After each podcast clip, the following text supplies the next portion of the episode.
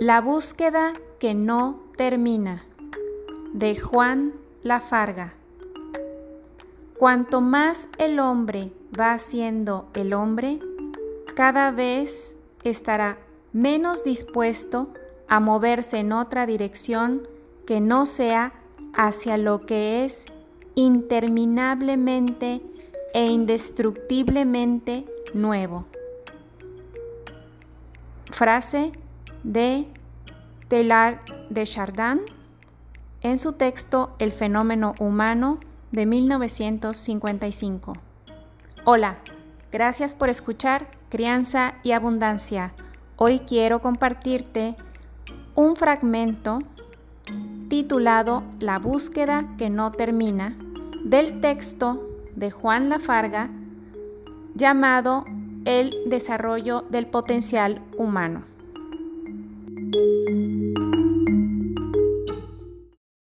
Describir y predecir la dirección del crecimiento y de la conducta de los organismos no humanos es una tarea difícil y compleja, pero relativamente sencilla, comparada con la tarea de describir y predecir la dirección del crecimiento y la conducta de los seres humanos y de sus grupos. Las pautas de crecimiento en el desarrollo de los individuos de cada especie son tan uniformes y tan claramente identificables que la observación cuidadosa lleva a la formulación de hipótesis verificables con un margen muy reducido de error. Más aún, la modificación de la conducta de los animales a base de programas de contingencias reforzadoras o inhibitorias obedece a leyes tan precisas y tan claramente formulables como las ciencias físicas. En cambio, describir y predecir la dirección del crecimiento y la conducta del humano cuando éste ha alcanzado altos niveles en su desarrollo como organismo y como persona, es una tarea difícil y compleja que desafía las tentativas más sofisticadas de las ciencias del hombre. El organismo humano vivo es capaz en todo momento de aprender de su experiencia y de estimular y orientar el propio aprendizaje con una gama innumerable de propósitos. De aquí que la conducta individual, estrictamente hablando, sea impredecible. De aquí que el crecimiento del organismo humano, que alcanza un alto nivel en su desarrollo, pueda ser estimulado y favorecido incluso, y en algunas ocasiones orientado, mas no dirigido desde afuera. La búsqueda constante de respuestas nuevas a preguntas antiguas que ya han sido respondidas por otros es la característica específicamente del organismo humano. El ser humano crea, es decir, corre el riesgo de pensar distinto y actuar diferente, reorganizando y reintegrando los datos de su experiencia, nuevos descubrimientos, nuevos significados, nuevas simbolizaciones, nuevos aprendizajes, son su satisfacción más profunda a medida que aumenta su autonomía y se consolida la estima de sí mismo. Su búsqueda creativa termina en el momento de la muerte. Sin embargo, él mismo, por circunstancias adversas de su medio, puede poner término a esta búsqueda y experimentar que no hay nada nuevo que aprender, que todo ha sido descubierto ya por los demás, que su experiencia nada distinto aporta, cuando siente que no hay nada nuevo bajo el sol. El miedo a los riesgos de lo desconocido hace que el ser humano se cierre, no solo a estímulos de la experiencia de los demás, sino también lo que es más destructivo, a los de su propia experiencia. La seguridad que dan las respuestas los lleva a refugiarse en el calor uterino de la dependencia, y a cerrarse las puertas al gozo de la vida en su plenitud. Y al hablar de creatividad y de nuevos descubrimientos, no me estoy refiriendo a los hallazgos científicos ni a las obras de arte, me estoy refiriendo a los hallazgos de la experiencia de dar respuestas propias a los interrogantes diarios de la vida, que aunque tal vez formuladas ya por otros, no han sido todavía descubiertas en el contexto de la experiencia propia. Describir, pues, la trayectoria de la búsqueda o el crecimiento de otro ser humano resulta, estrictamente hablando, una tarea imposible. A lo más que podemos aspirar es a describir las características de una búsqueda efectiva y satisfactoria y las circunstancias del medio que puedan favorecerla. Estas características son el contacto con la experiencia directa o ausencia de defensividad, la confianza en los recursos del propio organismo, la capacidad de autoevaluación en función de criterios propios y un deseo genuino de nuevo aprendizaje. Las condiciones facilitadoras ambientales son el aprecio y el afecto estimulantes de la exploración de la propia experiencia y en cada conducta que se deriva del manejo de dicha experiencia. El reconocimiento y estímulo de los recursos presentes y potenciales de cada organismo humano y una confianza ininterrumpida en la capacidad y responsabilidad de toda persona para diseñar las estrategias y dar los pasos que llevan a manejos más creativos de la propia experiencia. Cada ser humano es el único capaz de conocer a fondo su propia realidad y la dinámica de su propia conducta. Estrictamente hablando, nadie puede ponerle metas. La meta de su crecimiento no es necesariamente hacer una mejor adaptación al medio social. Hay quienes pueden creativamente adaptarse a este y quienes creativa y constructivamente desadaptados en su crecimiento contribuyen al cambio social. Las características del ser humano en crecimiento y abierto a la vida no se refieren a conductas específicas. Más aún, las mismas conductas pueden tener innumerables significados en distintos contextos y en diversos individuos, sino a actitudes básicas ante la experiencia que pueden resultar válidas para todo ser humano y generalizables, independientemente de culturas, credos y sistemas valorables. A medida que emerge individualizada la experiencia del yo, como la imagen de un ser que siente, que quiere, que piensa y que actúa en mayor o menor grado, el individuo experimenta aprecio y afecto o rechazo por lo que es, por lo que siente, lo que hace, lo que quiere y lo que piensa.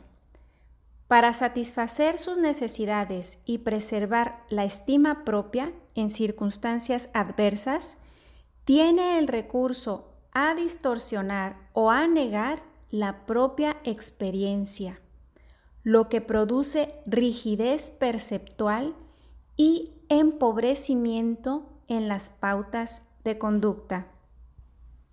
Por lo contrario, en un medio propicio, puede enfrentar las contingencias adversas enfrentando todos los elementos de la experiencia propia y encontrar pautas creativas para satisfacer, en lo posible, las necesidades propias, en la contingencia adversa, creciendo en estima propia.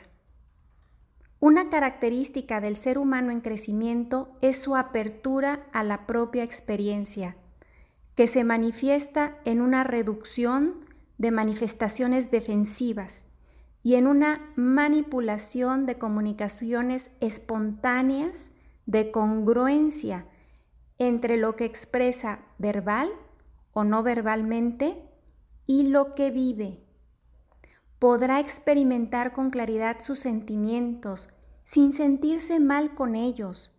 En realidad, el organismo humano no es libre para sentir o no sentir, ya que esto es una reacción visceral a los estímulos internos o a los del medio. Podrá experimentar una variada gama de reacciones emocionales o afectivas, dependiendo del significado que para él tengan los estímulos y podrá comunicar estas reacciones con mayor o menor claridad, pero no será capaz de no sentir. A lo más podrá bloquear de su conciencia el sentimiento o admitirlo distorsionado, pero su organismo sufrirá las consecuencias de este bloqueo o distorsión, pues buscará la expresión del sentimiento y la reducción de la tensión interna, al margen del consciente de la persona, es decir, sin que ella se dé cuenta con claridad. Asimismo, expresará con claridad los significados que tiene para él la experiencia de su realidad, sus dudas y perplejidades, sus certezas y hallazgos, sin experimentar vergüenza o confusión. Y si las experimenta, es capaz de comunicarlo con llaneza y candidez. Se siente responsable de sus actos, reconoce sus limitaciones, sus equivocaciones y sus errores, y está dispuesto a aprender de ellos para superarlos o para aceptar en el presente la imposibilidad de superarlos. Prefiere reconocer el error o la equivocación que pedir perdones artificiales y vacíos de contenido o hacer reparaciones que impliquen una máscara del error. Más bien, manifiestan un interés genuino por quienes han sido víctimas de sus equivocaciones conscientes o inconscientes. En una palabra, crecer abierto a la experiencia para el organismo humano implica de poner máscaras que le impiden reconocerse a sí mismo, dejarse experimentar profundamente, correr el riesgo de ser lo que se vive y afrontar la responsabilidad de vivir lo que se es. El organismo humano en crecimiento experimenta además una creciente confianza en sus recursos, es decir, tiende a estimar lo que hace y lo que puede hacer si el medio es tolerablemente adverso o competitivo. No se siente amenazado porque otros tienen más recursos y obtienen mejores resultados. Más bien, tiende a buscar el desarrollo de los propios y a superar sus realizaciones. Se da cuenta con creciente claridad de que su propia manera de actuar es distinta de la de los demás y siente que puede aportar y aprender algo cuando vive experiencias en común con otros seres humanos. Abierto a su experiencia y sintiendo una creciente estima por su forma de aprender y por lo que aprende, por su manera de relacionarse con los demás, por su modo de dar y recibir afecto y por sus conductas y realizaciones, es capaz de mirar de frente sus limitaciones, defectos y equivocaciones, de experimentar con claridad la frustración que esta constatación genera y de invertir su agresividad en la búsqueda de estrategias para superar estas dificultades, más que en la compasión de sí mismo, en hacer culpables a los demás o en pedir perdones y castigarse a sí mismo. Más aún, cuando se descubre llorando sobre sí mismo, es capaz de convivir con estas reacciones, reconociéndolas con claridad, sin perder estima propia. La confianza en los propios recursos y en el propio impulso de crecimiento transforma las experiencias más dolorosas en oportunidades de satisfacción consigo mismo y de aprovechamiento de los recursos en formas insospechadas. El ser humano es el único que puede preservar su juventud hasta la muerte, cuando ha sido capaz de mantenerse alerta a los datos siempre nuevos de su experiencia y a las reacciones crecientemente diferenciadas de su organismo. Si la estima por los propios recursos y la propia conducta le abren cada día nuevos aprendizajes, si es capaz de convivir con su ignorancia con la misma veneración que con su ciencia, en una palabra, cuando los acontecimientos más favorables o más adversos que conmueven profundamente su organismo son asimilados sin distorsión y enriquecen su experiencia y su conducta con nuevos aprendizajes. Ante las incógnitas innumerables que le presenta su experiencia, prefiere reconocer honradamente su ignorancia y formular hipótesis abiertas a nuevos aprendizajes, que pronunciar o repetir estereotipos dogmáticos de la ciencia o de la filosofía inventados por otros para reducir la inseguridad del propio organismo ante los abismos de la propia ignorancia.